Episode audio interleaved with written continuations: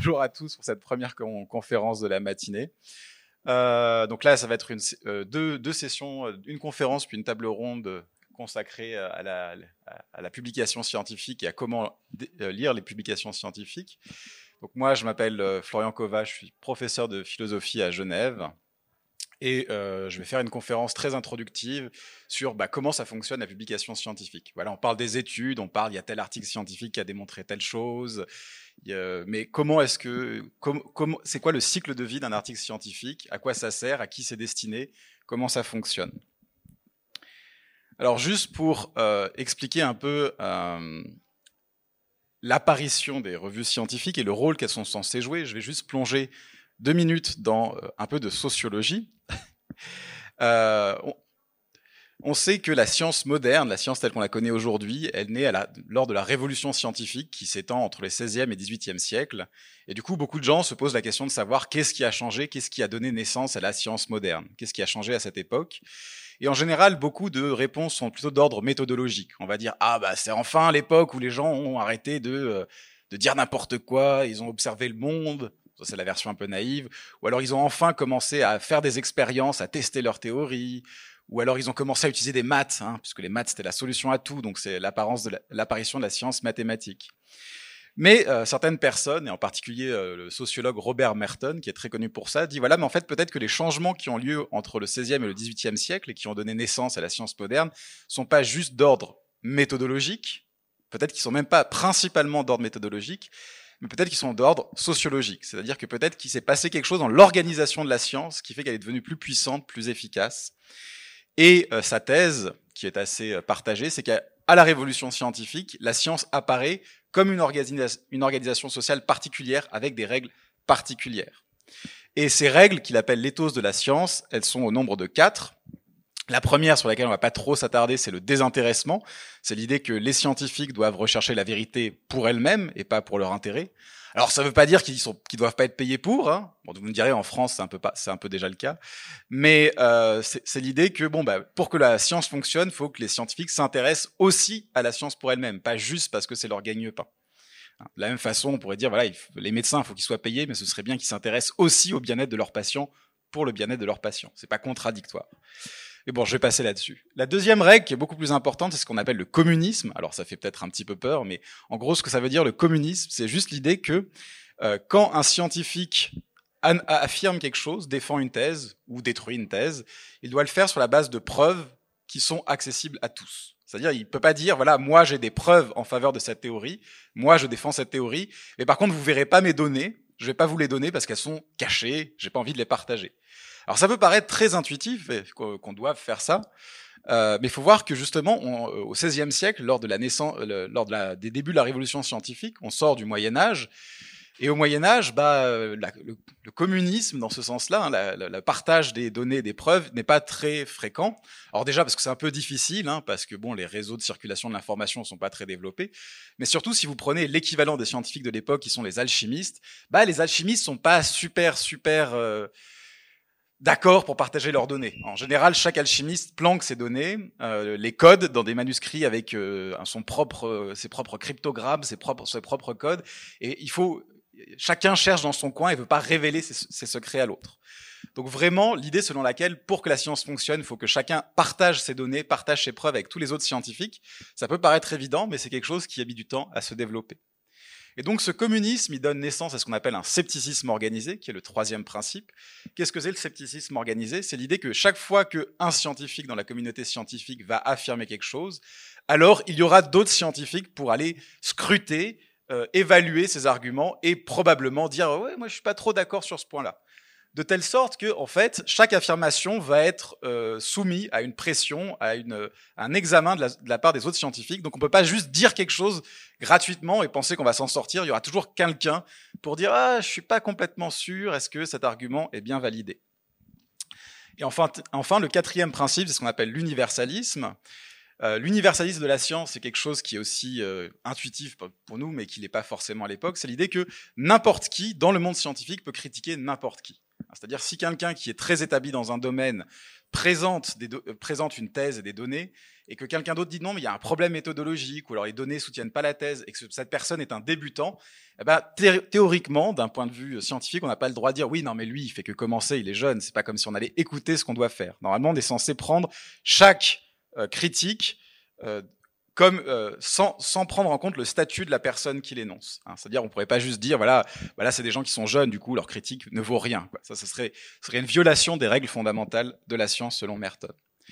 Donc voilà, selon Merton, l'idée c'est que pour que la science fonctionne, il faut que ce soit une communauté, euh, une communauté dynamique dans laquelle les gens partagent les preuves de leur affirmation et dans laquelle tout le monde passe au crible les, euh, les différentes preuves qui ont été données. Et c'est ça qui assurerait le fonctionnement de la science, que ça assure que chaque affirmation doit survivre à un examen très rigoureux. Hein. Et donc les affirmations faibles vont forcément finir par être éjectées très rapidement euh, de la discussion scientifique.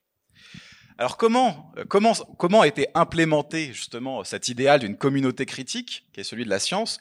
Bah, Si on prend l'histoire au début, bah, c'est principalement par les correspondances des scientifiques. C'est-à-dire que au XVIe, XVIIe siècle, beaucoup de débats scientifiques passent par des correspondances abondantes dont nous avons encore certaines traces. Une trace euh, qui est assez connue, par exemple, c'est euh, bon, Descartes, qui est euh, scientifique, mathématicien, philosophe. Un de ses livres majeurs, c'est les méditations métaphysiques. En fait, les méditations métaphysiques, c'est pas très gros. Hein, à lire, c'est assez rapide. Mais les éditions sont toujours énormes. Pourquoi? Ben Parce que ça, ça comporte les, en fait, ce qu'il a fait, c'est qu'une fois qu'il a publié son livre, il l'a envoyé à plein de gens en disant, voilà, envoyez-moi vos critiques. Hein, et donc la plus grosse partie du livre est consacrée à des lettres qu'il a reçues avec des gens qui n'étaient pas d'accord, et puis ses réponses aux lettres. Alors, techniquement, ça l'a pas trop fait changer d'avis. Hein. A priori, euh, il était persuadé d'avoir raison, mais vous voyez que c'est un peu l'idéal de euh, je ne suis pas la personne toute seule qui énonce quelque chose, je soumets euh, ce que je fais à, à la communauté des pairs. Plus tard, ça s'est institutionnalisé, et une, forme d'institutionnalisation, c'est la naissance des sociétés scientifiques, qui naissent, euh, dont la plupart naissent au XVIIe et au XVIIIe siècle. Et les sociétés scientifiques, même si euh, ce rôle a pas mal disparu depuis à l'époque, c'est là, que doivent avoir lieu les débats scientifiques. C'est-à-dire que si un scientifique présente une thèse nouvelle, il doit en convaincre ses collègues, et pour ça, il doit la défendre devant ses collègues dans le cadre de sociétés scientifiques. Dans le cadre des sciences expérimentales, il y a même, pour certaines sociétés scientifiques, l'idée que si moi j'ai une expérience qui est censée prouver ma thèse, eh ben je dois refaire cette expérience devant tout le monde, pour que tout le monde puisse voir l'expérience et ainsi que la preuve soit commune. Hein. C'est l'idéal de communisme dont on parlait tout à l'heure. Alors maintenant, on fait plus trop ça parce que ce serait un peu difficile pour beaucoup d'expériences. Euh, mais par exemple, là, vous avez euh, un tableau des expériences de Lavoisier qui refait ses expériences devant euh, ses collègues. Et enfin, euh, euh, la dernière émanation de cet idéal, c'est la création des revues scientifiques. Les premières naissent au XVIIe siècle, certaines ont disparu, mais d'autres, comme euh, les Philosophical Transactions of the Royal Society, existent toujours aujourd'hui, en fait. Mais à l'époque, on a 10, 100 revues scientifiques. Maintenant, on est à plus de 10 000. Hein, parce que, bon, bah, il y a plus de chercheurs aujourd'hui, donc il y a forcément besoin de plus de revues pour publier. Et donc aujourd'hui, le débat scientifique, il se fait pas trop par courrier, il se fait pas trop dans les euh, dans les euh, dans les dans les sociétés scientifiques devant tout le monde, mais il se fait principalement à travers les revues scientifiques. Et ça, c'est quelque chose qu'il faut garder en tête, c'est que les revues scientifiques, ce sont des revues qui sont destinées aux scientifiques en fait. Hein. C'est pas une revue dans laquelle les gens écrivent des articles pour partager leurs théories. C'est une revue dans laquelle les, euh, les scientifiques écrivent pour convaincre leurs collègues en fait. Donc ça veut dire deux choses. Déjà, ça veut dire que c'est difficilement accessible en général, ça n'est pas écrit pour le commun des mortels. Et la deuxième chose, c'est que en général, ce que vous lisez dans les revues scientifiques, ça n'est pas euh, des, ça ne sont pas des théories qui sont euh, qui font consensus en fait. Ce qui va être débattu dans les revues scientifiques, ce sont surtout les points sur lesquels les scientifiques, débattent. Donc si vous prenez un article d'une revue scientifique pour connaître l'état de l'art, vous avez deux problèmes. C'est que déjà, c'est illisible en général, si vous n'êtes pas formé. Et la deuxième, c'est que c'est pas euh, quelque chose qui est censé établir l'état de l'art, c'est quelque chose où un scientifique va défendre son idée, sa théorie, contre des collègues. Et ça, c'est vraiment quelque chose qu'il faut garder en tête. Hein. Donc un article scientifique, ça n'est pas, euh, la plupart du temps, ce n'est pas un résumé de l'état de l'art qui essaye de faire une synthèse neutre et objective du champ. Alors, supposons que vous voulez quand même lire un article scientifique, quels sont les différents types d'articles scientifiques? Alors, l'unité de base, celle dont je vais beaucoup parler, c'est ce qu'on appelle les papiers de, recherche, les research papers. Et qu'est-ce que c'est un research paper, un papier de recherche? Ben, C'est juste un scientifique qui a mené une ou plusieurs études, ou qui a développé un ou plusieurs arguments, ou qui a développé une nouvelle méthode, et qui défend euh, une certaine conclusion sur la base de ces développements. Donc voilà, un papier, ça a une introduction en disant, euh, voilà, euh, il y a ce problème-là, moi, je pense que la solution, c'est ça, par exemple. J'ai testé cette solution et les résultats disent que bon, bah, ma solution était la bonne ou en fait qu'elle marche pas du tout et donc il faut abandonner cette solution. Et donc c'est à peu près à ça ce que fait un research paper. À côté des research papers, vous avez des papiers un peu plus petits qui sont des lettres ou des commentaires ou des opinions ou des éditoriaux qui sont souvent des papiers très courts que les scientifiques peuvent écrire en réaction à un autre article. Hein, en disant oui, j'ai vu cet article passer dans votre revue, voilà pourquoi il est nul, en général. À peu près euh, voilà pourquoi il ne faut pas l'écouter. Ensuite, ce qui peut plus intéresser euh, les gens qui ne sont pas scientifiques eux-mêmes, il y a les revues de la littérature, les reviews en anglais, c'est-à-dire des papiers qui ne, sont pas une nouvelle contribution par une nouvelle recherche, mais qui essayent de faire une synthèse des recherches déjà existantes pour dire, voilà, si on prend toutes les recherches existantes sur le sujet, enfin la plupart, celles dont je suis au courant là maintenant, on peut atteindre cette conclusion. La synthèse est celle-là.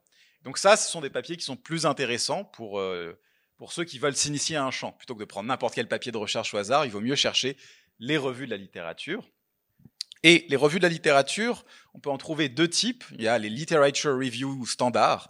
C'est juste quelqu'un, un chercheur qui connaît bien le champ, qui a euh, et qui sur la base de sa connaissance du champ dit voilà, moi je pense que les leçons qu'on peut tirer de ce champ-là, ce sont celles-ci, celles-ci. Alors oui, il y a ces papiers qui disent le contraire, mais ceux-là ont des problèmes, etc., etc. Et souvent, bah, c'est assez lisible, c'est assez agréable, c'est assez intéressant mais souvent ça présente le point de vue particulier d'un euh, scientifique sur la littérature. C'est ce qu'il pense, lui, être la leçon qu'on peut tirer de cette littérature. Et donc si c'est une revue d'un champ controversé, euh, vous pouvez pas être sûr que tout le monde va partager l'avis du scientifique qui pense que la leçon à tirer du champ, c'est celle-ci. Du coup, il y a autre chose qui existe, qui est très douloureux à lire en général, mais qui est plus objectif, c'est ce qu'on appelle les revues de la littérature systématique. Qu'est-ce que c'est une revue de la littérature systématique? Ben, C'est quelqu'un qui dit je vais faire une revue de la littérature sur un sujet, je vais passer en revue un sujet, mais je vais, suivre certaines règles. Je vais dire, voilà, je vais chercher tous les papiers qui contiennent telle expression ou qui parlent de tel sujet dans telle base de données. Et tous les papiers que je trouve qui correspondent à ces critères, je vais en parler et je vais leur donner un poids égal. Hein. c'est une sorte de, de contrainte qu'on se met pour faire une revue de la littérature objective. Et euh, bah, du coup, euh, il y a moins de problèmes posés par l'orientation, euh, l'orientation de, l'auteur. C'est plus objectif dans ce sens-là. Hein. On, évite de mettre sous le tapis des papiers qui nous semblent pas intéressants bah, parce qu'ils vont pas dans notre sens. Mais souvent, du coup, ça se restreint à des questions très très spécifiques et en général, bah, c'est moins littéraire, on va dire. Alors maintenant, tous ces papiers, ils sont publiés dans des revues scientifiques, et la question c'est comment est-ce qu'on publie un papier dans une revue scientifique? Et d'ailleurs, quelle est la nature d'une revue scientifique? Alors je vais décrire vite fait le cycle de vie d'une revue scientifique. Mais la première chose, c'est d'écrire l'article, en général, bon ça, ça va. Et une fois qu'on a, euh, écrit l'article, on va soumettre l'article à une revue scientifique. Alors il y a plein de revues scientifiques, il y en a qui sont plus ou moins prestigieuses, j'y reviendrai, et puis il y en a qui parlent plus ou moins de notre sujet. Hein. En général, on ne va pas euh, soumettre un papier de physique à une revue euh, bah, de sociologie, par exemple, ou quelque chose comme ça. Donc on choisit un journal et on soumet l'article. Et la première personne qui va regarder l'article, le lire dans certains cas, mais juste le regarder dans d'autres, c'est ce qu'on appelle l'éditeur de la revue. Alors l'éditeur, c'est pas celui qui publie la revue, c'est juste un type.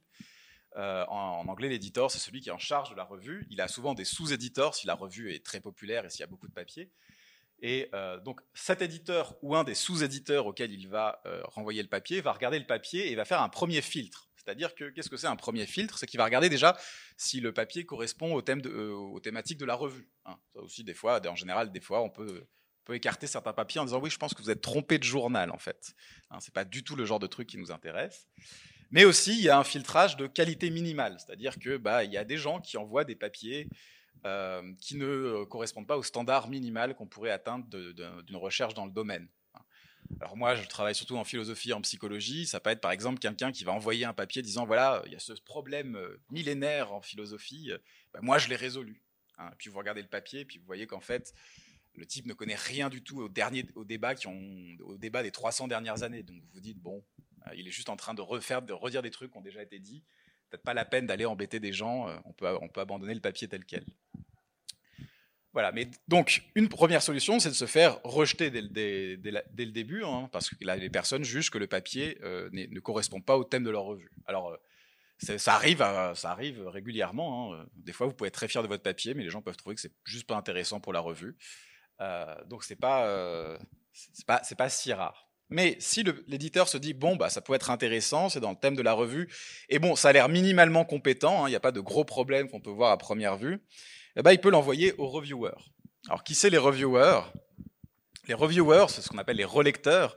Ce sont d'autres scientifiques euh, qui vont relire le papier pour faire des commentaires en disant euh, est-ce que c'est acceptable? Est-ce qu'il faut rejeter? Est-ce qu'il faut faire des modifications?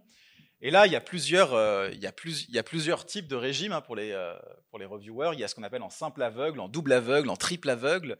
Alors, en simple aveugle, ça veut dire qu'en général, le, quasi la plupart du temps, les, reviewers, on cache leur identité. C'est-à-dire, vous ne saurez jamais qui vous a relu. Alors, il y a des journaux qui essayent de dire qu'en fait, il ne faut pas faire ça. Mais euh, une règle générale, c'est que bon, bah, si, les gens ne savent pas qui relit leur article, alors le relecteur peut se lâcher. Hein. il peut dire, il n'a pas besoin de, il pas besoin de craindre de, craindre de représailles. Il peut donner vraiment son avis. Hein. Tandis que voilà, si vous êtes vraiment un grand ponte du champ et qu'on envoie le papier à des personnes euh, qui sont un peu débutantes, euh, qui dont vous pourriez pourrir la carrière facilement, on pourrait se dire, bon, si, on donnait l'identité des relecteurs, ce serait un petit peu embêtant. Donc le simple aveugle, c'est euh, l'auteur ne connaît pas euh, l'identité des relecteurs, mais les, relecteurs connaissent l'identité de l'auteur. Alors le double aveugle qui est aussi courant, c'est que ni les, relecteurs ne connaissent pas non plus qui est l'auteur, pour, assurer un peu plus d'anonymat. Et alors il y a le triple aveugle qui est l'idée que l'éditeur en fait lui-même ne sait pas euh, qui est, euh, qui est, euh, qui est l'auteur du papier. C'est-à-dire que personne ne sait, l'information est cachée. Mais bon, ça c'est un peu plus rare. Alors, les, les, relecteurs lisent le papier. Alors, en général, ce sont des scientifiques qui ne sont pas payés pour ça. Hein. C'est assez rare d'être payé pour un travail de relecture. Donc, c'est des gens qui acceptent de faire ça, on va dire, bénévolement, parce qu'ils sentent que c'est un peu leur devoir pour faire fonctionner pour faire fonctionner la science, de, jouer ce rôle de, relecture, et ils envoient leurs commentaires bienveillants ou pas euh, à l'éditeur. Et donc l'éditeur va lire ces commentaires. Alors en général, il y a au moins deux relecteurs, mais peut-être que s'il y a un relecteur qui dit ⁇ Oh, le papier est génial !⁇ et l'autre qui dit ⁇ Ah, mais c'est vraiment horrible, comment avez-vous osé m'envoyer ça ?⁇ On va peut-être en prendre un troisième, histoire d'avoir une meilleure idée. Et en tout cas, quand assez de relecteurs ont été euh, invités et ont rendu leurs commentaires, eh ben, on peut avoir différents verdicts. Alors, les relecteurs, ont, trouvé que le papier n'était pas terrible, que ça valait pas le coup de le, que ça valait pas le coup de le publier. Donc, on va rejeter le papier. Alors ça, du coup, ça veut dire qu'il va falloir le resoumettre à un autre journal. Et euh, quelque chose que voilà, quelque chose que pas précisé, c'est que vous n'avez le droit de soumettre votre papier qu'à un seul journal à la fois. Pourquoi? Bah parce que en fait, euh, si vous soumettiez votre papier à 20 journaux à la fois et que chaque journal recrute euh, deux relecteurs, ça fait 40 relecteurs qui sont occupés sur votre papier, on, dépense beaucoup d'énergie juste pour votre contribution. Donc une règle, c'est de n'envoyer un papier euh, qu'à un seul journal à la fois, sachant qu'une relecture prend entre 1 et 3 mois en général. Donc voilà, là vous avez déjà perdu 2-3 mois de votre vie, votre papier est rejeté, il va falloir trouver un autre journal auquel le soumettre. Alors, vous pouvez aussi avoir ce qu'on appelle des corrections, des révisions, c'est-à-dire que les, les, relecteurs ont lu votre papier et ont trouvé soit des problèmes assez mineurs, ils disent voilà, là, l'argument, je pense qu'il pourrait être euh, proposé, là, les résultats sont pas assez détaillés, il faudrait réécrire, donc là, vous êtes assez content. Mais vous pouvez aussi avoir des révisions, ce qu'on appelle des révisions majeures, des, choses qui disent voilà, j'aime bien la thèse du papier, euh, c'est intéressant, mais dans l'expérience 1, en fait, l'expérience ne suffit pas à prouver la thèse parce qu'il y a telle ou telle explication différente qui sont possibles. Donc, il faudrait refaire une autre étude dans laquelle on va euh, prendre en compte et prendre, prendre en compte ces possibilités et, euh, et faire en sorte d'exclure ces possibilités alternatives. Donc, des fois, ça peut prendre beaucoup de temps. Il faut refaire de nouvelles études, il faut étendre le papier, etc. Et ensuite, on le renvoie à l'éditeur, qui le renvoie aux relecteurs, qui vont redonner leur avis bienveillant. Et éventuellement, au bout d'un moment, vous pouvez peut-être avoir votre papier qui est accepté et qui sera publié dans la revue. Donc voilà, ça c'est le processus de peer review, hein, donc de revue par les pairs, et c'est censé être un peu le cœur du fonctionnement de la publication scientifique contemporaine. On dit toujours il faut que la revue soit, euh, il faut toujours qu'un journal soit revu par les pairs pour qu'il ait une qualité scientifique. Alors, pourquoi est-ce que c'est important euh, qu'un journal ait cette procédure de peer review, de revue par les pairs? Quels sont les avantages de ce système? Pourquoi est-ce que c'est euh, tellement mis en avant? Eh bien, euh, il y a un certain nombre d'avantages qui sont soulignés par les défenseurs de ce système. Le premier, c'est que ça permet d'assurer un minimum de qualité pour les publications scientifiques.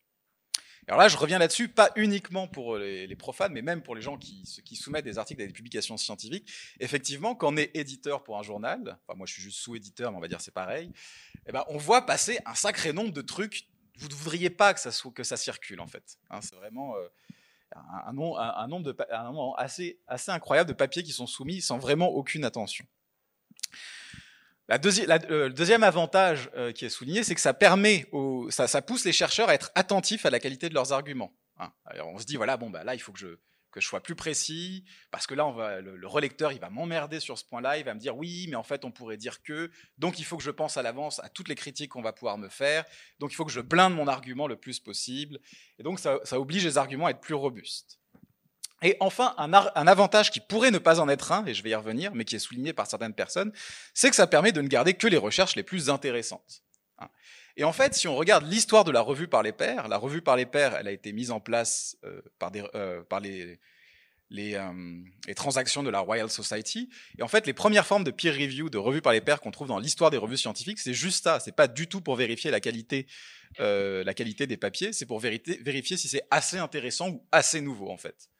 Donc, euh, voilà, au moins on est sûr que tout est intéressant et qu'on ne va pas publier les choses qui ne sont pas intéressantes, mais on va voir que ça pose un problème.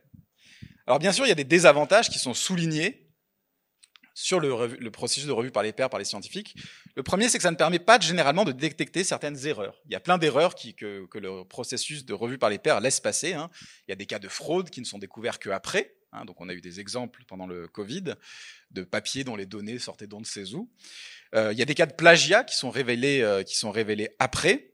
Et donc, le processus de revue par les pairs laisse passer ces erreurs. Pourquoi? Ben Parce que, comme je vous ai dit, les, les gens qui font euh, la relecture des articles, généralement, ce sont juste des scientifiques qui font ça de façon bénévole. C'est-à-dire, ils prennent une, deux heures dans la journée pour relire l'article parce qu'ils ont autre chose à faire. Et pour détecter les plagiats et les fraudes, ben, pour détecter un plagiat, il faudrait chercher sur Internet tous les autres articles pour voir si on trouve des choses qui ressemblent.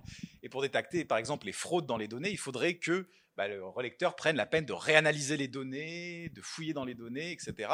Mais ça, c'est un boulot qui prendrait euh, au moins une bonne journée, voire plus, par papier.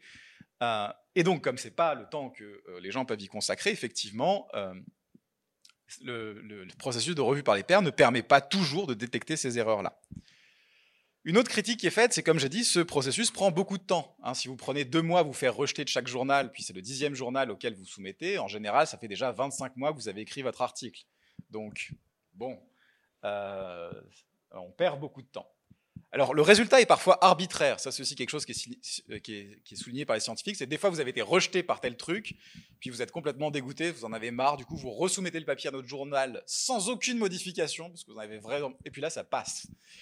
Euh, et là, c'est vrai qu'il y a un, côté arbitraire. Euh, mais euh, une, discussion qu'on fait, c'est que c'est un peu comme, je sais pas, les, concours pour les grandes écoles ou pour l'enseignement. C'est vrai que, bon, bah, en général, il y a tellement peu de place que ceux qui sont pris, bah, c'est un peu arbitraire. C'est comme si c'était une sélection un peu au hasard entre ceux qui ont le niveau. Quoi. Ça dépend s'ils ont eu la chance de tomber sur le sujet qu'ils connaissent pas. Mais ça permet quand même de filtrer ceux qui n'y connaissent rien.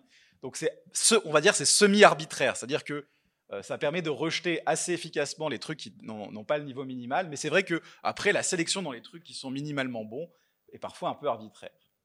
Et une dernière critique qu'on fait souvent, c'est que la procédure est conservatrice. Pourquoi? Bah, Parce que si vous défendez un truc avec lequel les relecteurs sont susceptibles d'être d'accord, parce que c'est quelque chose avec lequel tout le monde est d'accord, bah, vous aurez peut-être moins de problèmes que si vous essayez de défendre un truc qui est euh, beaucoup plus révolutionnaire. En fait, ça, ça doit être quand même un petit peu... Euh, un petit peu mitigé dans le sens aussi, c'est que si vous défendez quelque chose avec lequel tout le monde est d'accord, tout le monde s'en fout. Hein. Tout le monde va dire bon bah oui, c'est un peu trivial. Donc il faut réussir à doser euh, cette nouveauté et le fait de dire a quelque chose avec lequel toute personne n'est d'accord.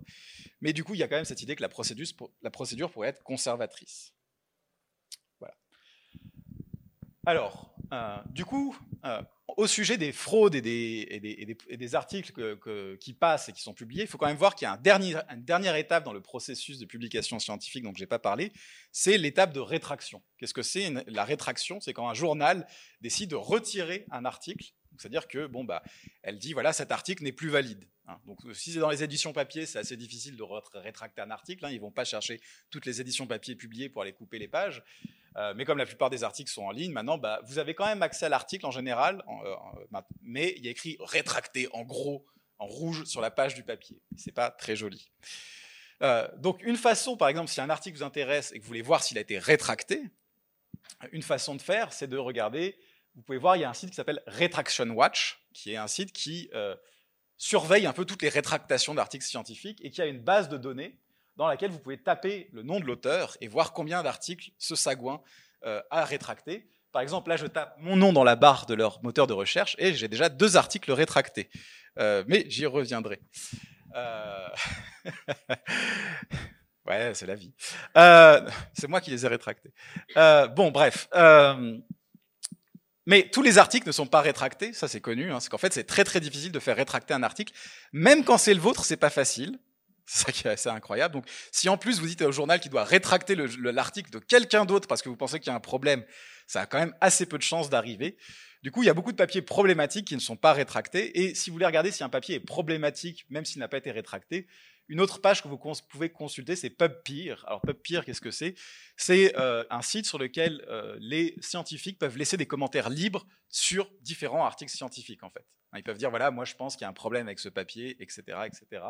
Donc vous pouvez taper le titre d'un article là-dedans et regarder s'il y a des commentaires. Voilà, donc ça c'est pour le fonctionnement d'une revue scientifique. Euh, donc on a vu qu'on ne pouvait pas forcément avoir toujours confiance dans ce qu'il y a dans une revue scientifique, mais en général, vous voyez qu'il y a quand même un, quand même un premier tri. Hein. C'est-à-dire que vous pouvez faire plus confiance à ce qu'il y a publié dans une revue scientifique à comparer à un article que vous prendriez au hasard euh, dans, la liste au total des articles qui sont exclus. Le problème maintenant, c'est qu'il y a des fausses revues scientifiques. Alors qu'est-ce que c'est une fausse revue scientifique, vous allez me dire? Euh, bah, C'est une revue qui se présente comme une revue scientifique, mais euh, qui ne fait pas un vrai processus de peer review, qui publie tout et n'importe quoi. Et il y a plusieurs types de revues dans ce sens-là, mais le type le plus connu, ce sont ce qu'on appelle les revues prédatrices. Hein. Donc les revues prédatrices, c'est des choses qui se font passer pour des revues scientifiques, euh, qui vous disent voilà, nous on est sérieux, on a de la revue par les pairs, venez chez nous, donnez-nous de l'argent et on publie l'article. Mais en fait, ils publient tout et n'importe quoi à partir du moment où vous pouvez payer.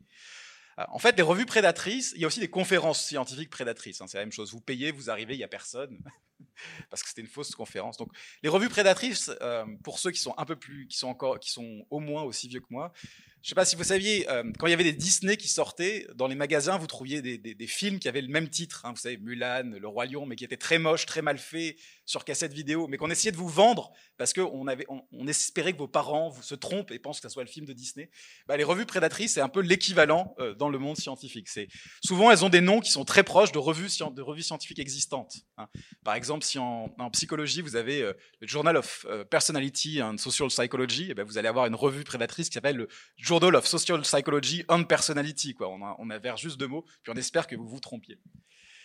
Euh, et donc les revues scientifiques publient vraiment n'importe quoi et peuvent être utilisées pour faire croire que certaines choses sont scientifiques alors qu'elles ne le sont pas. Donc là, je vais prendre un exemple euh, historique euh, juste pour me, pour me vanter. Euh, donc pendant, euh, pendant la, première année de la pandémie, vous savez, il y a eu toute une histoire au sujet des traitements précoces au sujet du Covid et un, un, un, traitement qui était défendu, c'était l'hydroxychloroquine comme traitement précoce contre le Covid.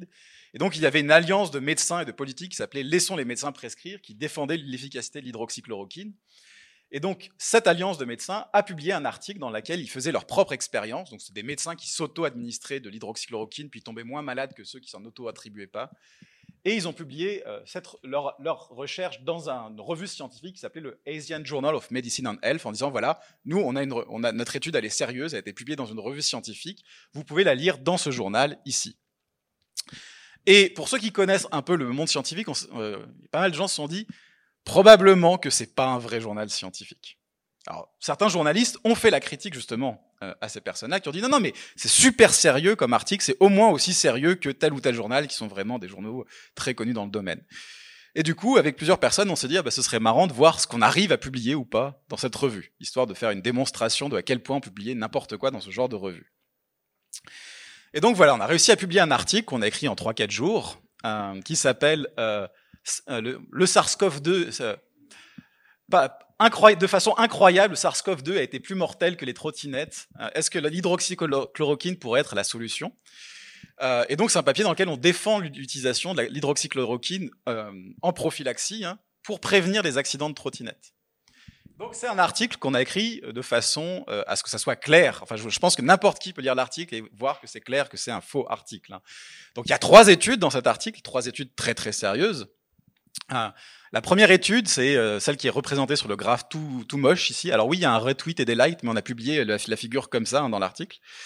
Euh, alors c'est un, un, article qui montre, bah, euh, pendant 2020, vous avez les différents mois de l'année 2020 en rouge. En rouge, les mois de l'année 2020, donc on a écrit ça, on allait jusqu'en avril, et vous avez le nombre d'accidents de trottinettes en bleu, et vous avez euh, la, consommation d'hydroxychloroquine en, en, rouge. Et vous voyez qu'en mars 2020, de façon assez surprenante, les gens consomment plus d'hydroxychloroquine, mais il y a surtout beaucoup moins d'accidents de trottinette euh, en mars 2020. Et euh, c'est probablement, il y a probablement un lien entre les deux phénomènes, et c'est probablement cette consommation-là euh, qui entraîne la, la réduction d'accidents de trottinette. Après, la deuxième étude, c'est la même. On a dit, voilà, on va faire la même chose sur les chiffres de 2021. Et la, la seconde étude dans le papier, c'est juste une phrase où en disant, voilà, on a fait la même étude pour 2021, mais les résultats qu'on a obtenus ne sont pas ceux qu'on voulait, donc on ne va pas les détailler ici. Voilà, c'est juste l'étude 2, c'est ça.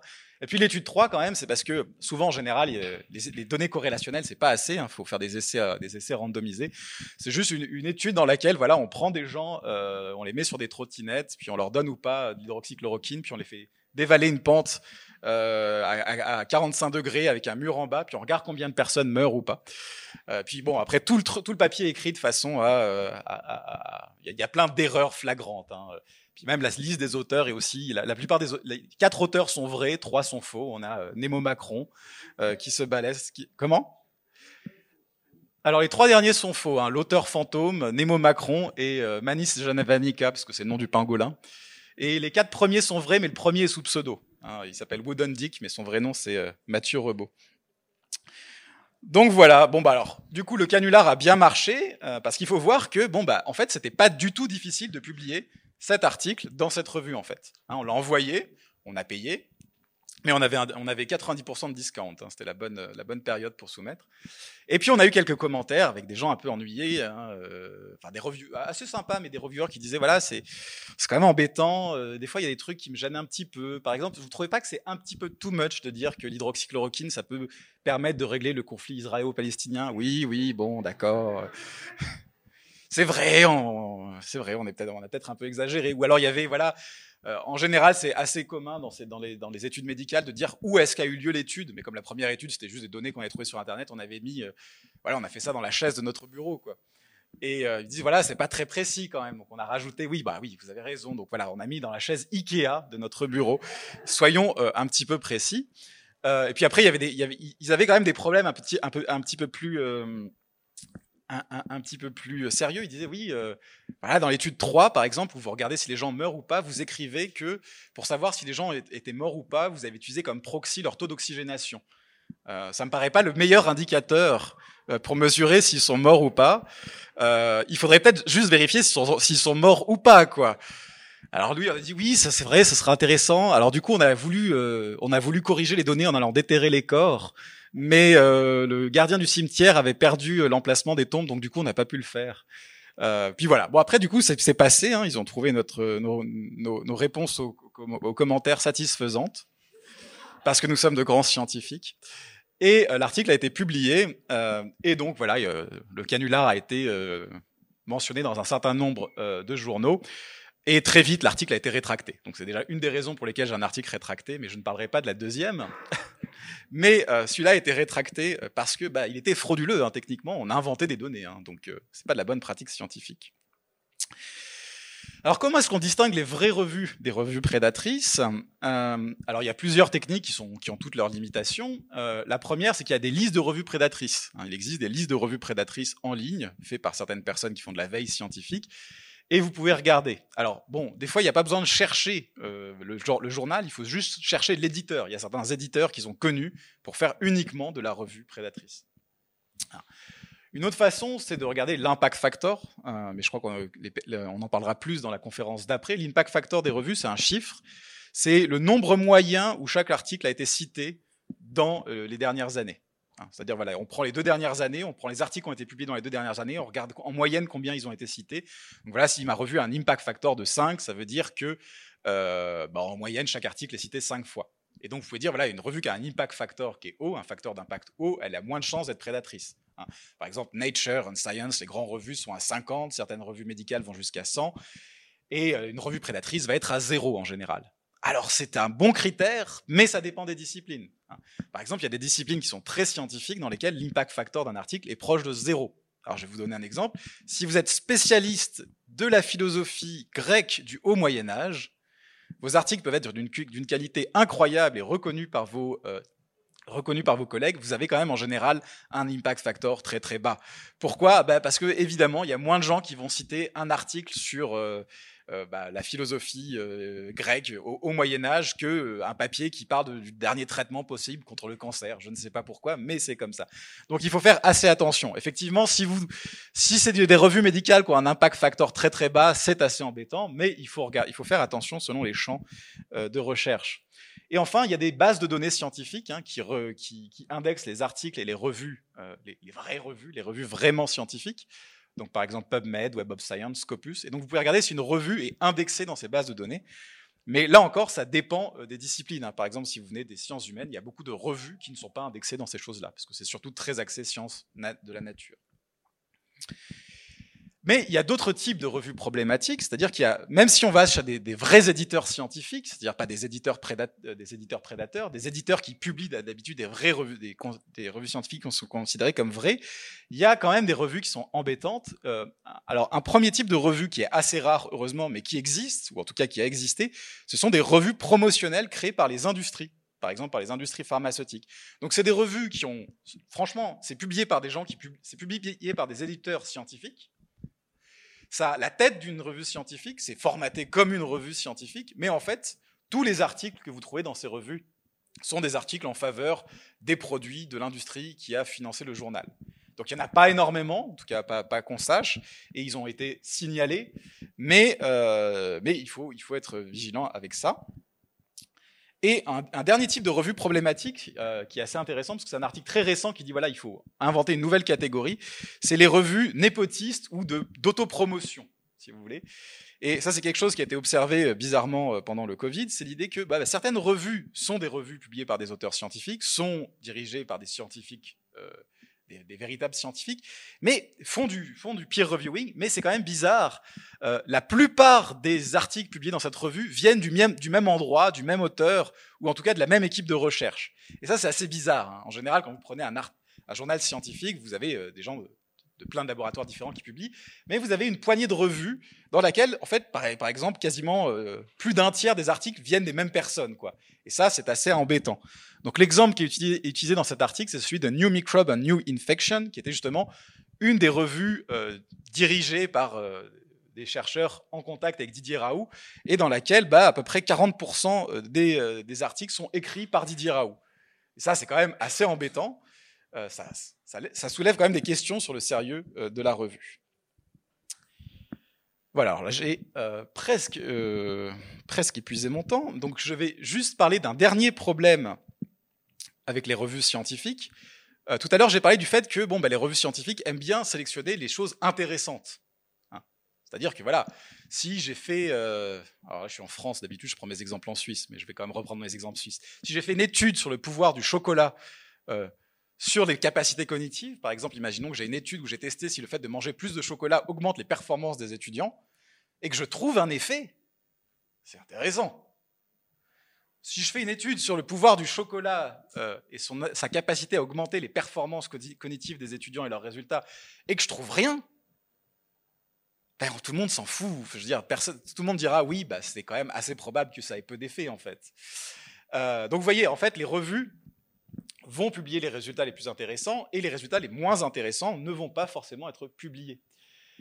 Et ça, c'est embêtant parce qu'on pense que c'est euh, impliqué dans ce qu'on appelle la crise de la réplication. Alors qu'est-ce que c'est la crise de la réplication? Je vais en parler assez vite. La crise de la réplication, c'est un phénomène qui a commencé dans les années 2000. C'est quand les psychologues se sont rendus compte que finalement, beaucoup de résultats fantastiques qu'ils avaient publiés ne répliquaient pas. C'est-à-dire si on faisait l'étude une deuxième fois, ben, on n'obtenait pas le même résultat, on obtenait un truc nul, enfin, qui n'avait pas d'effet. La crise de la réplication, elle est apparue en psychologie grâce à la publication de cet article en 2011. Feelings of Future. Alors qu'est-ce que c'est Feelings of Future? C'est un article qui a été publié dans une des meilleures revues de psychologie sociale, vraiment le, truc que tout le monde rêve de publier dans le domaine, mais par un parapsychologue. Hein. et c'est un article dans lequel le type dit voilà j'ai neuf études dans lesquelles j'arrive à montrer que les gens ont des pouvoirs parapsy.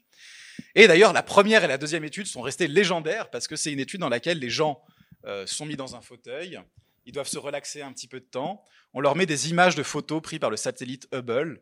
Il y a de la musique New Age qui est diffusée. Alors, quand je dis New Age, ça apparaît comme ça dans le papier. Il y a écrit un musique New Age. C'est pas moi qui suis en train de faire des interprétations. Donc, je ne sais pas si c'est un construct très scientifique. Et puis après, on leur montre un écran et on leur dit voilà, l'écran il est divisé en quatre cadrans, hein, en haut à gauche, en haut à droite, en bas à gauche, en bas à droite. Et il y a une image qui va apparaître euh, quelque part sur ce, sur, euh, sur cet écran et vous devez deviner à l'avance à quel endroit de l'écran l'image va apparaître. Et puis il y a plusieurs types d'images. Il y a des images neutres, il y a des images émotionnellement chargées, hein, alors des serpents, des choses comme ça, et des images érotiques. Et figurez-vous que l'étude montre que bah, les gens arrivent à deviner à l'avance euh, sur quel cadran euh, de l'écran l'image va apparaître à 53%, ce qui est significativement différent du hasard, pour les images érotiques, mais pas pour les autres. Donc, nous avons euh, des pouvoirs psy avec des intérêts euh, très spécifiques. Hein. apparemment, les pouvoirs psy euh, marchent surtout. peut-être que, les pouvoirs psy ont évolué pour favoriser la reproduction, je ne sais pas. Mais en tout cas, ils ont, on a des pouvoirs psy qui marchent pour les images érotiques. Alors du coup, ça a été publié dans une revue de, de psychologie sociale. Puis les psychologues se sont dit voilà, on a un dilemme. C'est soit on prend au sérieux les résultats, on devrait le faire parce qu'en fait, le type utilise à peu près les mêmes méthodes et procède de la même façon que nous. Soit on n'accepte pas les résultats, mais alors on doit, se dire qu'en fait, ça se trouve, on fait tout très mal depuis un petit moment. Et donc, ils ont choisi la deuxième option. ils se sont dit, peut-être qu'on fait vraiment tout très mal, c'est-à-dire que euh, peut-être qu'il euh, y a quelque chose dans la façon dont on procède qui fait que des faux effets sont publiés. Alors, j'ai pas le temps de développer beaucoup, mais ce euh, quelle est la raison derrière ce problème? La raison, alors, Là, je parle de la psychologie, mais là, euh, très récemment, il y a eu le même problème pour les études sur le cancer. Donc là, vous pouvez commencer à flipper, parce que la psychologie, tout le monde s'en fout. Mais là, il y a eu le même, truc pour le cancer, et on a vu que moins de la moitié des études répliquées. Voilà, donc ça, c'est pour vous rassurer.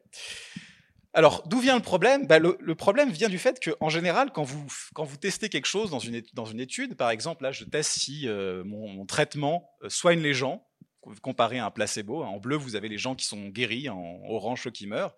Vous voyez, il y a un peu plus, il y a un peu moins de gens qui meurent dans mon traitement, mais vous pouvez demander est-ce que c'est vraiment le traitement qui a cet effet ou est-ce que c'est juste un hasard hein, Par exemple, si, si par exemple je prenais 5 personnes au hasard à gauche et 5 personnes au hasard à droite ici, et que je mesurais leur taille, bah, je trouverais sûrement pas exactement pile la même taille, vous voyez? Mais du coup, je ne vais, pas en déduire que s'asseoir à droite de la salle vous fait grandir de quelques centimètres. C'est juste dû à ce qu'on appelle le hasard d'échantillonnage. C'est que si on prend des gens au hasard, bah, ils vont pas être exactement pareils. Donc là, c'est peut-être juste que bah, il y avait des gens plus fragiles dans le groupe euh, placebo, par exemple. Et donc, il y a des méthodes statistiques que je ne vais pas avoir le temps de détailler pour essayer de déterminer quelle probabilité il y avait d'observer cet effet sur la base du hasard, en fait. À quel point on pouvait s'attendre à cet effet sur la base du hasard. Et souvent, on va dire qu'un effet est significatif quand il y avait moins de 5% de chances d'obtenir cet effet sur la base du hasard. Et là, on va dire, voilà, là, je peux publier mon papier, l'effet est significatif. Mais vous voyez que comme c'est un seuil à 5%, ça veut dire que si j'essaye beaucoup de fois euh, quelque chose, si j'essaye beaucoup de fois un traitement qui ne marche pas, ben, il y aura bien un moment où il, y a une étude qui va trouver euh, un effet significatif. Parce que, bon, bah, il y avait, par, par hasard, dans ce groupe-là, les gens dans le groupe placebo étaient beaucoup plus fragiles et donc ils sont beaucoup plus morts que dans le groupe traitement. Ça n'a rien à voir avec le traitement, mais dans ce groupe-là, ça a donné un effet significatif. Donc plus vous répétez une étude, même s'il n'y a pas d'effet de votre traitement, plus vous avez de chances de trouver une étude qui, donne qui trouve un effet du traitement, vous voyez? Alors maintenant, imaginez juste que vous, euh, vous mélangez ça avec la tendance des euh, journaux à ne publier que les choses intéressantes. Hein. donc vous avez 10, 10, équipes qui testent la même chose, ils testent l'influence du chocolat sur euh, les, les, pouvoirs cognitifs, et bah, il y a 9 équipes qui trouvent rien, mais il y a une équipe qui trouve un truc, et chacune, chacune envoie ses papiers à différents journaux. Bah, il y a beaucoup plus de chances pour l'équipe qui a trouvé quelque chose d'être publiée que pour l'équipe qui n'a rien trouvé de ne pas être publiée.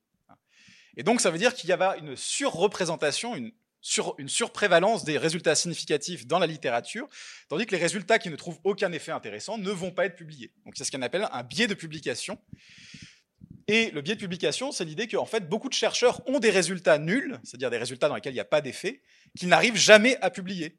Et euh, du coup, en fait, euh, les revues scientifiques, parce qu'elles privilégient d'une certaine façon le buzz, les trucs intéressants, eh ben, vont augmenter euh, la publication et la diffusion dans la littérature scientifique d'effets qui n'en sont pas vraiment, qui n'étaient que juste du hasard.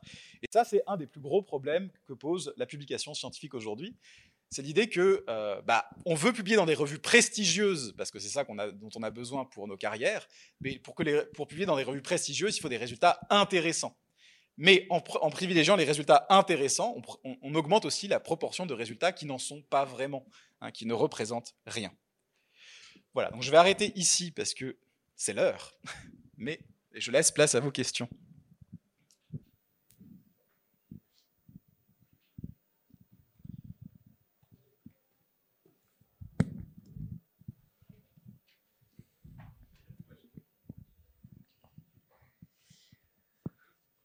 Bonjour, euh, merci beaucoup pour la conférence très très intéressante, très euh, très claire en plus. Euh, je voulais juste faire une deux mini remarques parce qu'au début au début vous avez mentionné le, le, la difficulté de vérifier le plagiat. Mhm. maintenant il y a quand même pas mal de logiciels d'IA qui vérifient dans toutes les publications scientifiques, en gros dans toutes les bases de données pour savoir si il y a du plagiat qui est fait. Donc ça je pense que maintenant c'est plus un problème heureusement. Ouais, alors ça, ça dépend des disciplines, parce qu'il faut que les papiers soient indexés dans des bases de données. Hein, euh, par exemple, dans des plaintes de revues de sciences humaines, ça, ça reste potentiellement possible. Vous pouvez tenter le plagiat, allez-y. Ah ouais, bah, je... je, bon, je, vais, je vais éviter ça, mais, euh, mais effectivement, d'accord, j'ignorais ça. Euh, un truc euh, que euh, c'est déjà plusieurs fois que je fais la, la, la, la remarque parce que c'est quelque chose que j'entends énormément et qui, qui est vrai, c'est que le, le l'idée que euh, les revues scientifiques en fait ne publient pas les euh, les, les, les, résultats euh, les résultats nuls et c'est exact mais malgré tout le mal que je pense des revues scientifiques comme je pense un peu un peu n'importe quel scientifique il y a aussi, je, je, trouve, une grosse responsabilité qui est aussi aux chercheurs eux-mêmes, mmh puisque euh, c'est comme, un, comme dans un système capitaliste, euh, on va dire, habituel.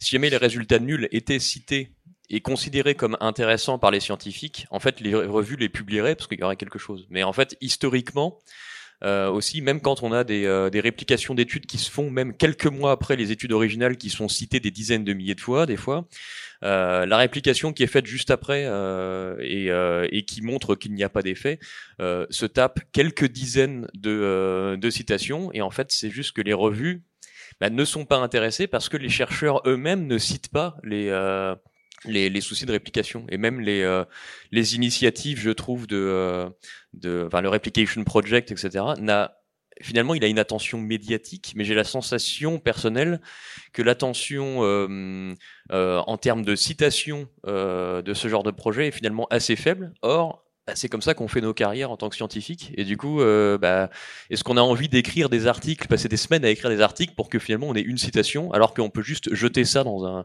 dans un, dans un tiroir et faire une nouvelle, une nouvelle publication? Euh, alors je suis à la fois d'accord et pas d'accord.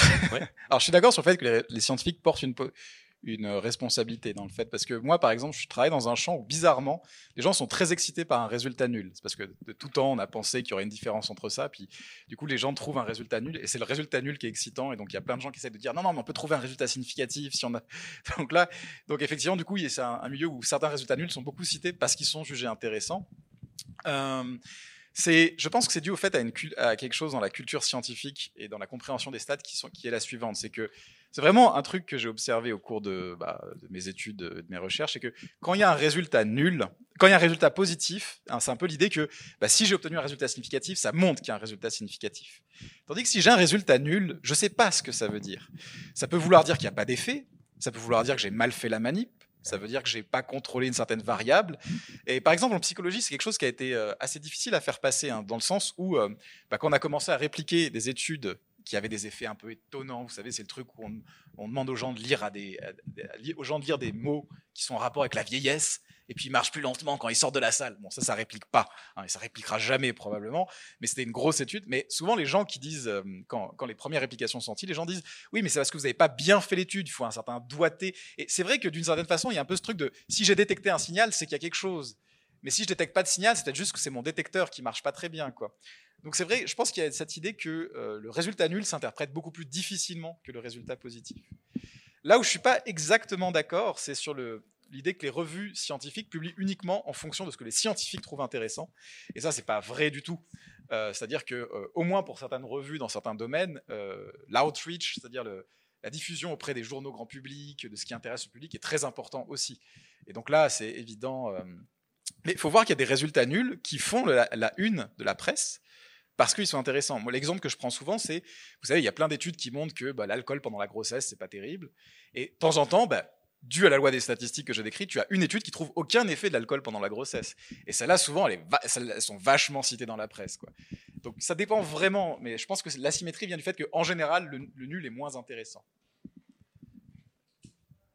Bonjour, euh, ben merci pour ces précisions. Ça rejoint un petit peu le, sujet que je voulais aborder peut-être. Euh, je, pense connaître la réponse, mais j'aimerais avoir l'avis d'une personne plus compétente que moi sur le sujet pour euh, confirmer ça. Euh, est-ce que ce biais de publication que vous évoquez, sur le caractère euh, intéressant, nul et tout ce que vous avez évoqué précédemment, est-ce qu'on pourrait imaginer qu'une des, causes de ce mode de fonctionnement, ce soit la monétisation des publications telle qu'elle est pratiquée aujourd'hui?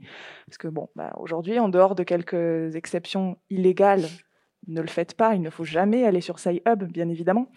Euh, vous pouvez, euh, on peut imaginer que la façon dont sont euh, monétisées ces, publications pourrait avoir un impact sur le choix des publications en elles-mêmes.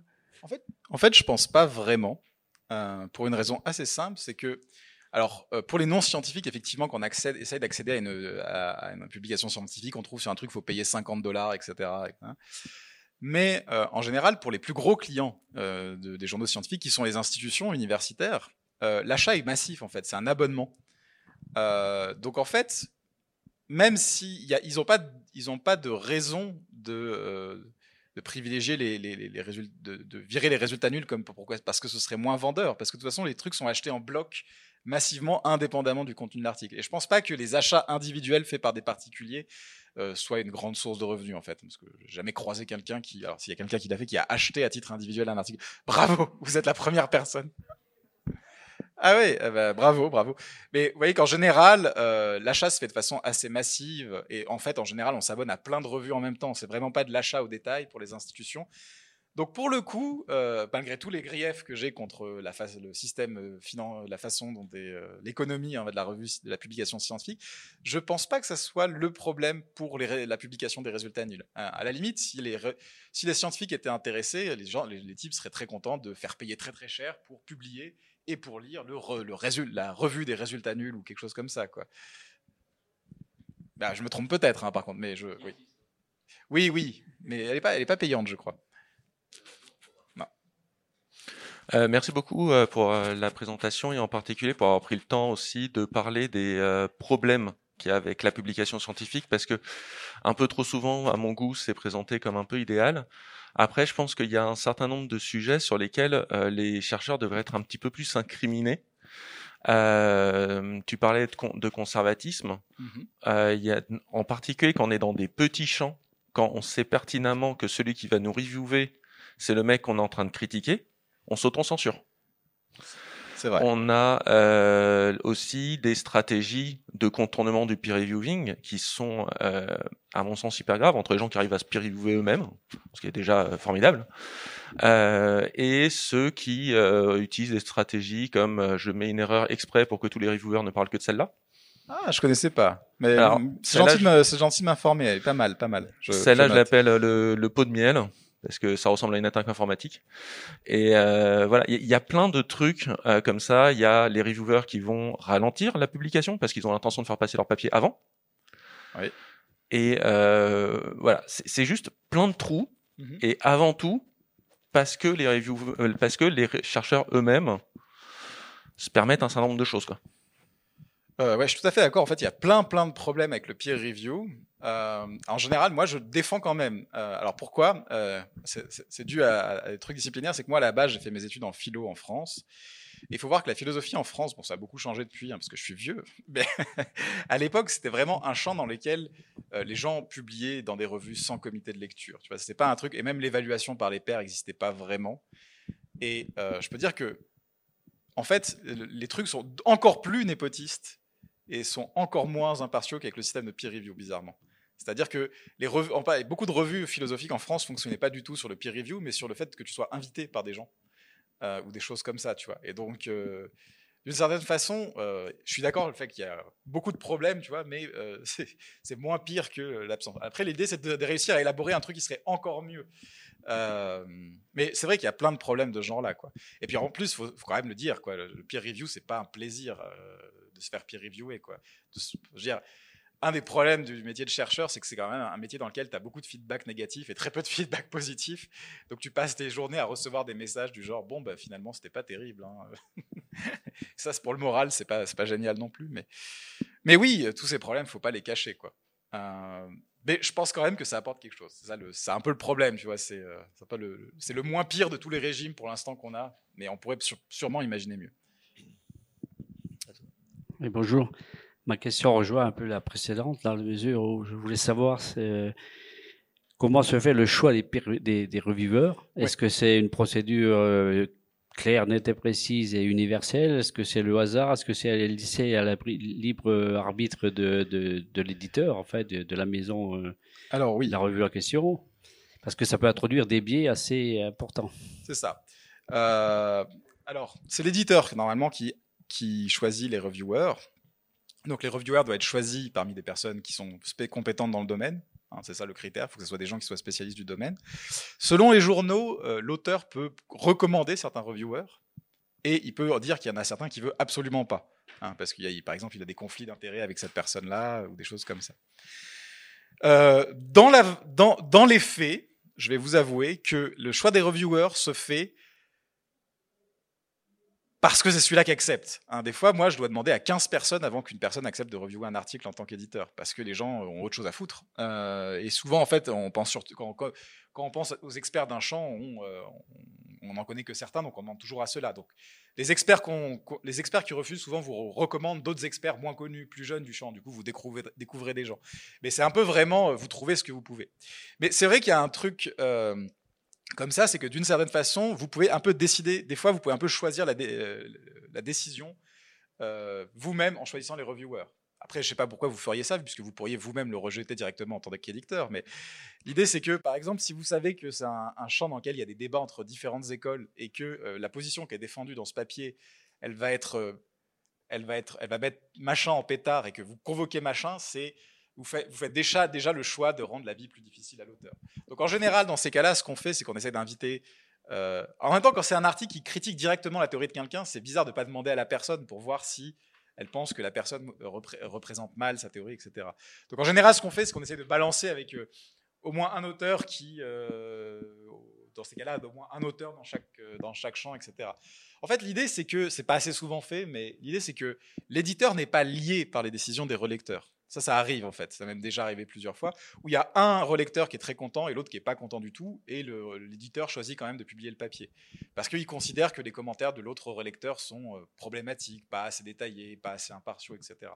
Donc ça aussi, c'est une stratégie des fois qu'on peut faire. Hein, c'est que euh, si vous avez euh, un relecteur qui est sympathique et un relecteur qui l'est pas, des fois vous pouvez aller tout à fait dans le sens du relecteur sympathique, puis dire, puis expliquer vraiment à l'éditeur. Alors c'est très risqué comme comme pari, mais j'ai déjà fait ça, de dire que bah, l'autre l'autre lecteur n'a juste rien compris, quoi.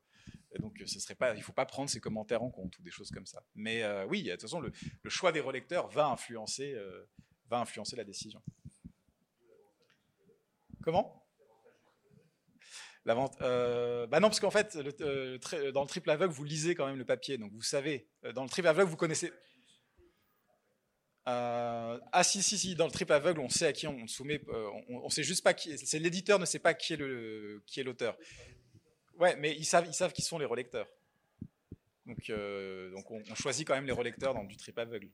On n'a pas un truc euh, qui, qui choisit aléatoirement dans une liste ou quoi que ce soit. Est-ce qu'on prend une dernière question très très courte? On a une, une ou deux minutes.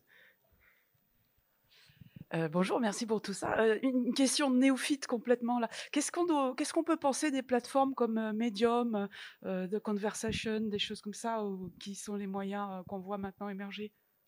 Alors bon, moi j'ai déjà écrit sur Medium, mais euh, pour moi c'est quelque chose de complètement parallèle. C'est pas des, euh, ce ne sont pas des revues scientifiques, ce sont des, euh, ce sont des revues grand public. Enfin, c'est l'équivalent de revues grand public. hein.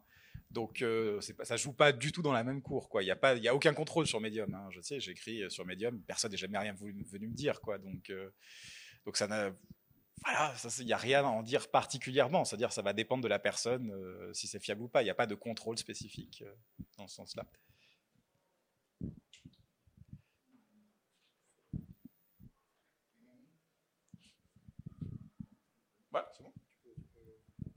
Bon, ben, merci à tous.